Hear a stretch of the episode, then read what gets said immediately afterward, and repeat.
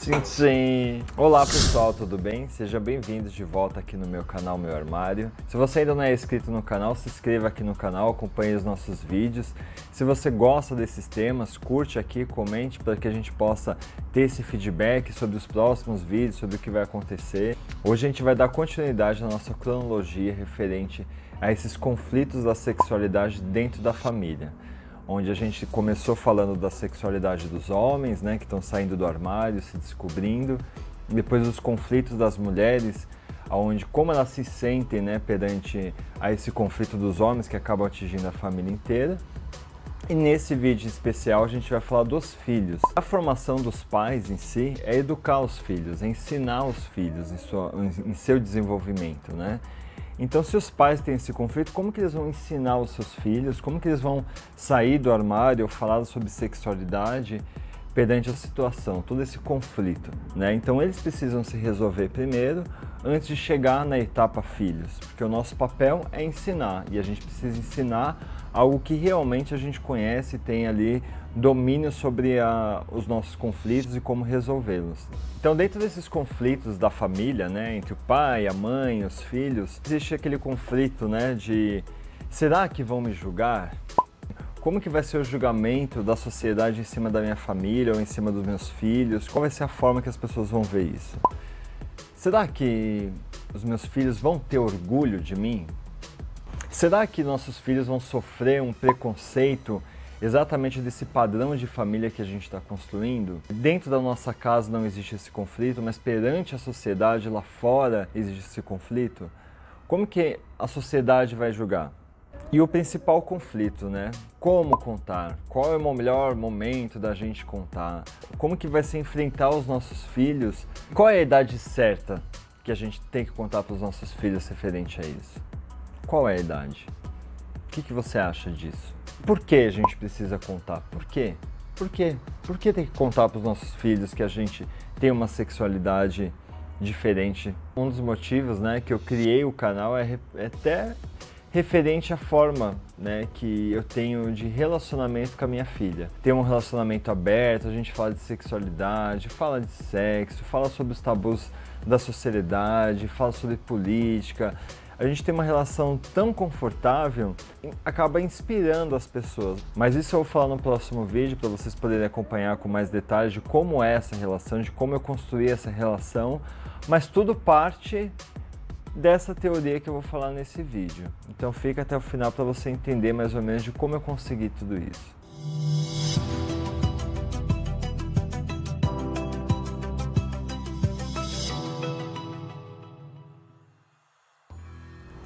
Não é atenção que as crianças buscam, e sim amor. O Freud ele distinguia justamente a atenção e o amor na questão do afeto e na questão da sabedoria, né? da forma que é o condicionamento da pulsão de todo ser humano. Em tudo aquilo que é o nosso corpo fisiológico buscando uma satisfação do nosso corpo, do nosso instinto. Então a gente sente aquilo, mas a gente a gente não sabe o porquê a gente está sentindo aquilo. Simplesmente a gente precisa saciar, a gente precisa dormir porque a gente sente sono, a gente precisa comer porque a gente sente fome e a gente precisa gozar justamente por conta da sexualidade. Então, são satisfações que a gente carrega dentro do nosso corpo. Vamos partir do princípio do apego, né? De quando a gente nasce. Quando a gente nasce, qual é a primeira sensação que nós temos? Você já parou para pensar? Quando a gente nasce, a gente é arrancado, a gente é cortado do corpo da nossa mãe, da onde a gente está ligado. Então a gente está naquele lugar que é a barriga, sentindo todo o conforto, quentinho, tá molhadinho, não tem problema, porque a gente está saciado com aquilo. E de repente, quando a gente precisa sair para a vida, a gente é arrancado da nossa mãe, a gente é arrancado desse aconchego. Então o apego ele nasce exatamente desse momento, desse momento que a gente se descobre que a gente não faz mais parte de uma única pessoa, né? A gente foi arrancado, a gente não tem mais aquele conforto. A gente simplesmente tem que tomar um tapa nas costas, sair chorando e vai viver. e vai viver vai se descobrir. Então esse apego, ele carrega justamente nesse amor que a gente vai buscando a vida inteira, a gente vai buscando satisfazer esse apego, esse vazio que a gente vai sentir a vida inteira através dos nossos pares, amizades, enfim. Mas já a atenção, ela é ligada a um condicionamento de comportamento. Porque a atenção a gente busca, a criança, por exemplo, ela chora porque ela quer saciar uma satisfação dela, que seria a fome. Então, se ela está buscando uma satisfação, ela precisa tomar uma atenção para conseguir aquele benefício. Então o que ela faz? Ela chora. É a forma dela conseguir atenção. É justamente o sinal de alerta que o nosso corpo emite. Né? A mesma coisa a gente. A gente se corta, tá tudo bem, mas a gente olha o sangue, ah! a gente sai gritando, chorando, achando que é o fim do mundo. Então eu tenho que suprir uma satisfação mas eu tenho que ter o um controle dessa atenção. Como que a gente faz isso? E o que, que, tudo isso tem a ver com o nosso vídeo, né? Vocês vão entender. Continue com a gente que vocês vão entender o decorrer. A atenção, ela precisa ser educada. Né? A gente precisa condicionar os nossos filhos de como eles vão suprir aquela necessidade. Né? Sabe quando a mãe é vira birra, né? que a criança começa a fazer uma birra porque ela quer muito aquilo que ela não pode ter.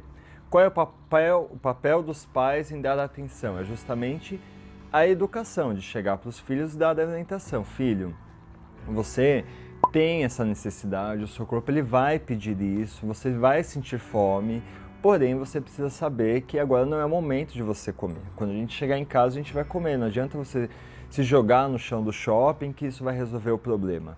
Então a atenção está ligada na educação que os pais transmitem à relação dos filhos, de como dos sentimentos, né, voltando ali para o amor, que é a confusão de sentimentos, porque todo ser humano, todo indivíduo, ele tem esses sentimentos, amor, alegria, tristeza, raiva, inveja.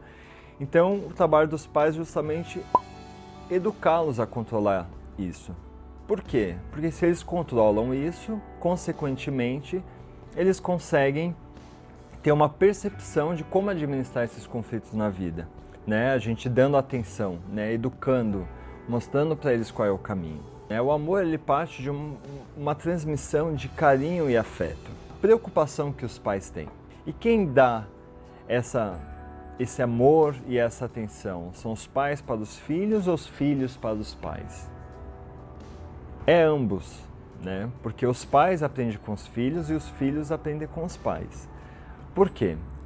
A criança, se a gente pensar, depois que ela saiu né, desse desapego, que ela saiu lá, foi arrancada das, da mãe, do pai, etc., então ela é uma estrutura total de sentimentos. E aquilo que vai virar atenção, aquilo que vai virar educação, é justamente a, a forma que os pais, a sociedade, é, o grupo, né, o social, o coletivo, vai estar. Tá transmitindo para os filhos. Consequentemente, esses filhos só vão absorver aquilo que eles aprenderem. Então, a responsabilidade de ensinar é nossa, não é de ninguém. Não é da escola, não é dos órgãos públicos. Porque o que é ensinar? É exatamente administrar os seus sentimentos. Qualquer ser humano que saiba administrar os seus sentimentos, ele consegue, sem dúvida nenhuma, sobreviver na vida. Porque ele consegue encarar a vida, ele tem controle emocional, ele sabe lidar com respeito, ele sabe lidar com a diversidade, ele sabe lidar com a raiva, ele sabe lidar com a inveja. Então, ou seja, o que, que ele precisa na vida? É aprender a lidar com seus sentimentos. Então, um dos nossos papéis como os pais é justamente fazer eles administrar esses sentimentos. A escola vai fazer o papel dela educacional. Isso é maravilhoso. Eu acho que é. Se a gente não sabe lidar com sentimentos, porque emoções a gente sempre vai ter. É papel, sim, dos pais começarem a ensinar os seus filhos desde pequeno, que isso é normal ter, mas é o que você vai fazer com isso. Exato. Você falou uma peça, vai, vai fazer, fazer, com, isso. isso. É exatamente a situação que a gente está falando exatamente nesse vídeo. Os seus pais têm conflitos referente a isso, como que eles vão passar isso para os filhos de uma forma tranquila. Como que, o que eles vão fazer com isso? Eles vão trabalhar isso neles para ensinar para os filhos. Então, o sentimento nada mais é do que uma coisa que todos têm e que todos precisam saber administrar. Então, quando a gente fala de sexualidade, ah, eu devo falar para meus filhos, devo contar para os meus filhos, eu devo me abrir isso para meus filhos, mas eles são muito novos, ou tem alguma necessidade de eu falar isso, eles não vão entender isso.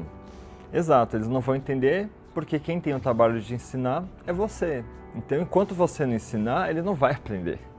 Você não tem que esperar que alguém da rua um vizinho, um tio, um tio, um primo, uma prima ensine ele.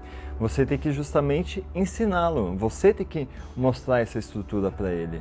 Então, quando a gente fala, devo falar para os meus filhos, eu acredito muito que a transparência é a maior transmissão de amor. Quando você é transparente com uma pessoa, isso não só com seu filho, mas com qualquer outra pessoa no mundo, é, você está transmitindo um sentimento de compaixão, de respeito, porque todo mundo merece saber a verdade. E da mesma forma que as pessoas merecem saber a verdade, as pessoas também têm que saber respeitar a verdade do outro. Você manter uma relação transparente com seu filho, você chegar e falar isso para o seu filho é de suma importância, porque você vai estar transmitindo não somente a, a sua verdade, a sua transparência, como você vai estar ensinando ele a não só ter compaixão com você, que você pode ser um ser humano diferente, mas e sim com os outros que ele vai se relacionar na escola, na vida, no trabalho, em qualquer outro lugar. E falando a verdade, consequentemente você cria um vínculo de confiança entre vocês dois muito forte. É um laço que não se arrebenta, porque quem não se envolve se adoece. É, até anteriormente eu falei sobre isso no vídeo, vou deixar aqui em cima o card para que vocês possam assistir, porque o envolver-se é muito importante. E é preciso fazer laços e não nós. Esse vínculo de confiança é o que vai fazer justamente ele sentir orgulho. Né? Ele vai sentir orgulho da família que ele tem, do pai, do, da mãe, ou das pessoas que estão criando uma relação de transparência com ele. Se a sua dúvida é, será que ele vai sentir orgulho de mim? Eu garanto, por experiência própria, que sim. Porém, existe uma coisa muito importante, que é o tempo de aceitação de cada um. Quando a gente pensa em falar para os nossos filhos, pense que você vai falar, ele vai ter uma reação super positiva. E quando você falar, você pode ter mais de um filho, né? Um pode reagir de uma forma tipo, pai, qual é o problema? Meu, maravilha, vai ser feliz. O outro ele pode falar, nossa, né? Sentiu ali um pouco de choque na hora. Mas enfim, quando você disser, o mesmo tempo que você teve, né, para você se descobrir, para você digerir tudo isso em você, você chegar ao ponto de falar para os seus filhos, você precisa dar o tempo deles. Os seus filhos ele também tem que ter um, um tempo, né, para digerir todo esse processo e entender que o amor é muito maior do que a atenção. Esses conflitos vão passar, né? A novela que passou a última agora, né, a Dona do Pedaço, que tinha o personagem Agno, que era representado pelo Malvino Salvador, tinha essa representação, né, do conflito dele, dele falar para a filha, da demonstração de afeto, de amor que ele tinha pela filha, do tempo, né, de aceitação dela perante a ele, que foi esse tempo a gente tem que medir justamente de todo o preconceito que o seu filho tem carregado durante esses anos. Aquilo que os pais, a família, a sociedade vão colocando referente à homofobia e que ele vai sentir aquele preconceito. Então, quanto mais cedo a gente começa a trabalhar isso dentro de casa, que tipo, filho, isso é normal, porque é normal. Aquele que acha que é anormal vai pesquisar, vai ler, vai estudar, porque é isso que você precisa. Quando a gente para e pensa e percebe que é uma coisa normal e a gente não trata essa normalidade dentro de casa, o que, que a gente está construindo dentro de casa? O que, que você está ensinando para o seu filho? A ele ter preconceito com você mesmo? Aí é difícil. Então, se você está fazendo esse papel hoje, parou agora e falou: Meu, já começo a me arrepender a partir desse momento, comece a fazer diferente. Comece a mostrar aos poucos de que isso é natural, é normal do ser humano, que o ser humano ele tem milhões de faces, né? ele não tem uma única face. E no fim você está mostrando a sua real face. Para o seu filho. Então, a aceitação da criança, quando a gente começa a colocar isso desde a infância, né, esse contexto da sexualidade de uma forma natural, de uma forma de que todo ser humano tem, assim como a fome, a sede, sono, etc. A, criança ela já cresce com aquilo natural. Porque você imagina, a criança ela é algo puro e natural. Ela é pura e natural. Ela só tem sentimentos. Ela só tem aquilo que a vida deu a ela. Qual é a possibilidade da criança discordar de algo que é contra a natureza? Nenhuma. Nenhuma, porque justamente é a aceitação dela, é a natureza dela, é o natural do ser humano.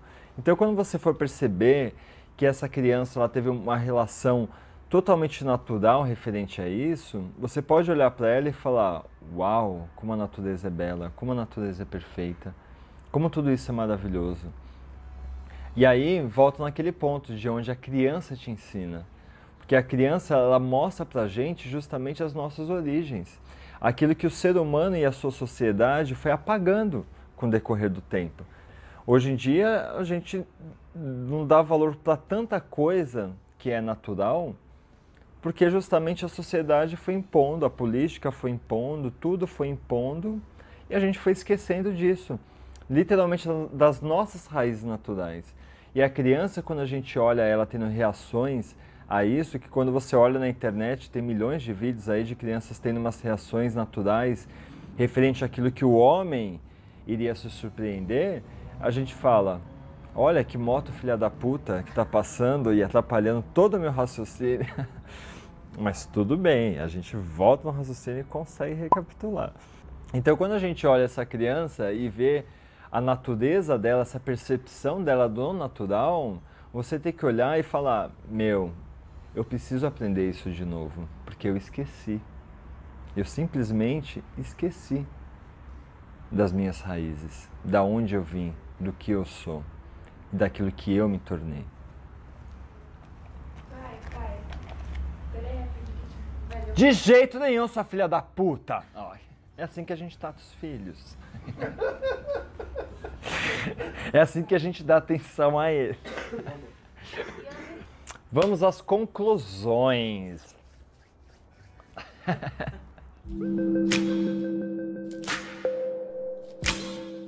Primeiro ponto, né? A gente precisa falar dos nossos sentimentos, do nosso amor. Trazer para os nossos filhos a realidade da nossa vida.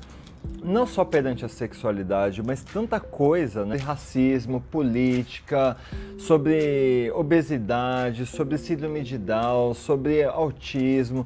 Trazer essa diversidade para a realidade que ela vai enfrentar lá fora, né? Esse é um ponto, assim, principal, porque aquilo que ele vê dentro de casa é aquilo que ele está aprendendo. Se a gente não ensina o externo para ele, aquilo que realmente é a realidade, o cotidiano, que a gente precisa conviver em coletivo e principalmente respeitar o coletivo e a opinião do coletivo, isso vai somar. no fim do dia, é isso que vai importar, entendeu? Porque não existe um certo e um errado né? O certo e o errado pode ser para ambos. Então cada um tem que ficar com o seu certo e respeitar o errado do outro. Então o que for errado no seu ponto de vista tem que ser respeitado, porque é o seu ponto de vista. Não é errado, porque não tem o certo e nem o errado. Fim. Porque quando entendemos que uma opinião é carregada cheia de história pessoal, compreendemos que o julgamento é uma confissão. É simples como isso. E quando você fala para o seu filho ou para qualquer outra pessoa, você tira um fardo das suas costas. E é um fardo, é um fardo que não é seu. É um fardo que é da sociedade, entendeu? Da opinião deles, justamente daquilo que é certo e é errado. Então, o que eu indico? Fale, se abra, se exponha, porque justamente você vai estar tá além de tirar esse fardo, você simplesmente vai estar sendo uma pessoa heróica para o seu filho. Porque você vai estar sendo o exemplo de que isso é uma coisa normal. E como contar? Se você pensa em contar para o seu filho, se você tem mais de um filho, conta separadamente, porque cada um vai ter uma reação e a reação do outro não pode interferir na opinião do outro, porque é justamente cada filho vai ter carregado uma história de convivência social diferente do outro. Então não deixe que um interfira na opinião do outro. Faça que a sua opinião seja interferência deles. E quando você for falar algo para eles, traga algo concreto, algo que você já tenha resolvido esse conflito dentro de você. Então por isso tudo tem o seu tempo, porque tem o seu tempo de você também resolver esse seu conflito. Porque você só pode enfrentar e ensinar o seu filho sobre esse conflito se você tem uma consistência nos argumentos referente ao porquê ele não tem que carregar esse conflito, ou carregar esse peso, ou carregar este preconceito. Como ele vai lidar com isso, qual é a forma que ele vai enfrentar a sociedade com isso, porque, é como eu te disse, você mesmo vai estar ensinando isso para ele. E quando você for contar para o seu filho, tenta mostrar para ele uma naturalidade referente a isso, porque no fim ninguém está morrendo, não é o fim do mundo. Então, por que contar? Porque simplesmente, como a gente já tinha falado no vídeo inteiro, é mostrar a verdade, é mostrar a sinceridade, é criar esse maior vínculo com o seu filho, porque no fim você não se relaciona com a sociedade, você não se relaciona com as outras pessoas. Você precisa demonstrar afeto, criar esse vínculo, criar essa resistência com o seu filho. Então você precisa parar de pensar nas outras pessoas, na sua mulher, na sua ex-mulher, naquilo que o seu sogro, a sua sogra, o seu pai, a sua mãe iriam falar, porque foda-se no verbo claro, entendeu? O que interessa para você é a sua relação com o seu filho o que você vai representar para o seu filho. Nós, como pais, os nossos filhos se espelham na gente. Então, se a nossa vida for uma mentira, o que, que seu filho vai carregar na vida dele? Uma mentira? Ele vai ver que a mentira é uma naturalidade? Ele vai ver que a corrupção é uma naturalidade? Ele vai ver que as falhas do mundo é uma naturalidade? Não, isso não é uma naturalidade. Isso é um fato e a gente precisa enfrentar isso. A gente precisa criar esse vínculo mais forte mostrar que o resto pode estar errado, mas que a gente está certo, porque o que a gente sente é verdadeiro.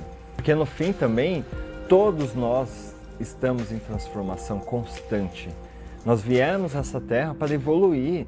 A gente não é o mesmo de quando o nosso filho nasceu. Então, quando a gente teve ele, quando a gente concebeu ele, a gente era uma pessoa. A gente era uma pessoa desinformada, uma pessoa cheia de conflitos. E hoje, na sua essência, você se encontrou. Então, qual é o problema do seu filho descobrir que você se transformou?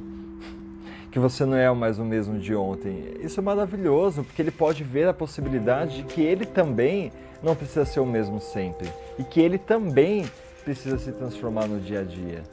E ele não precisa se cobrar de ser o mesmo sempre. Porque no fim, se o desconforto ainda é um sofrimento na sua vida, significa que ainda existe uma camada, né? Uma camada de mentira a ser quebrada. Então vamos trabalhar isso.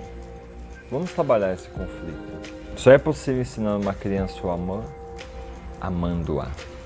Ai que lindo.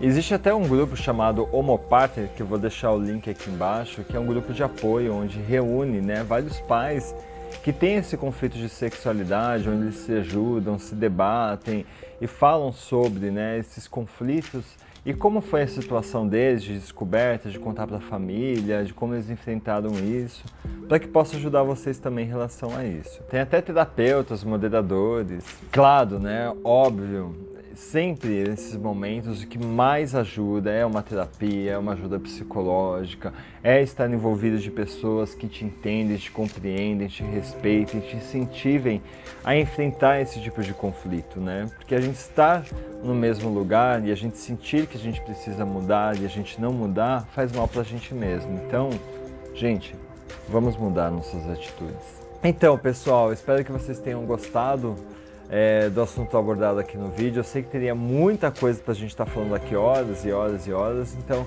se você tem mais conflitos referente a isso, que acho que seria importante eu dar aquele feedback, deixa o um comentário aqui. Para a gente é importante, eu mande um e-mail. Muitas pessoas têm mandado e-mail, justamente eu acho que para não expor a sua vida em comentários, não tem problema, pode mandar também pelo Instagram também, sem problema, eu estou aberto a qualquer tipo de assunto e a gente vai tratar qualquer tipo de conflitos, tá bom? Um beijo para vocês, uma excelente semana. Ah, em breve, sexta-feira, a gente vai lançar aqui o Mindset, a sua dose de evolução semanal. Beijo para vocês. Oi, menininho. Olha quem acordou aqui atrás de mim. Olha. Oi, menininho. Oi, papai. Oi, Freudinho. Os seus livros estão todos aqui, Freud. Tudo que você escreveu.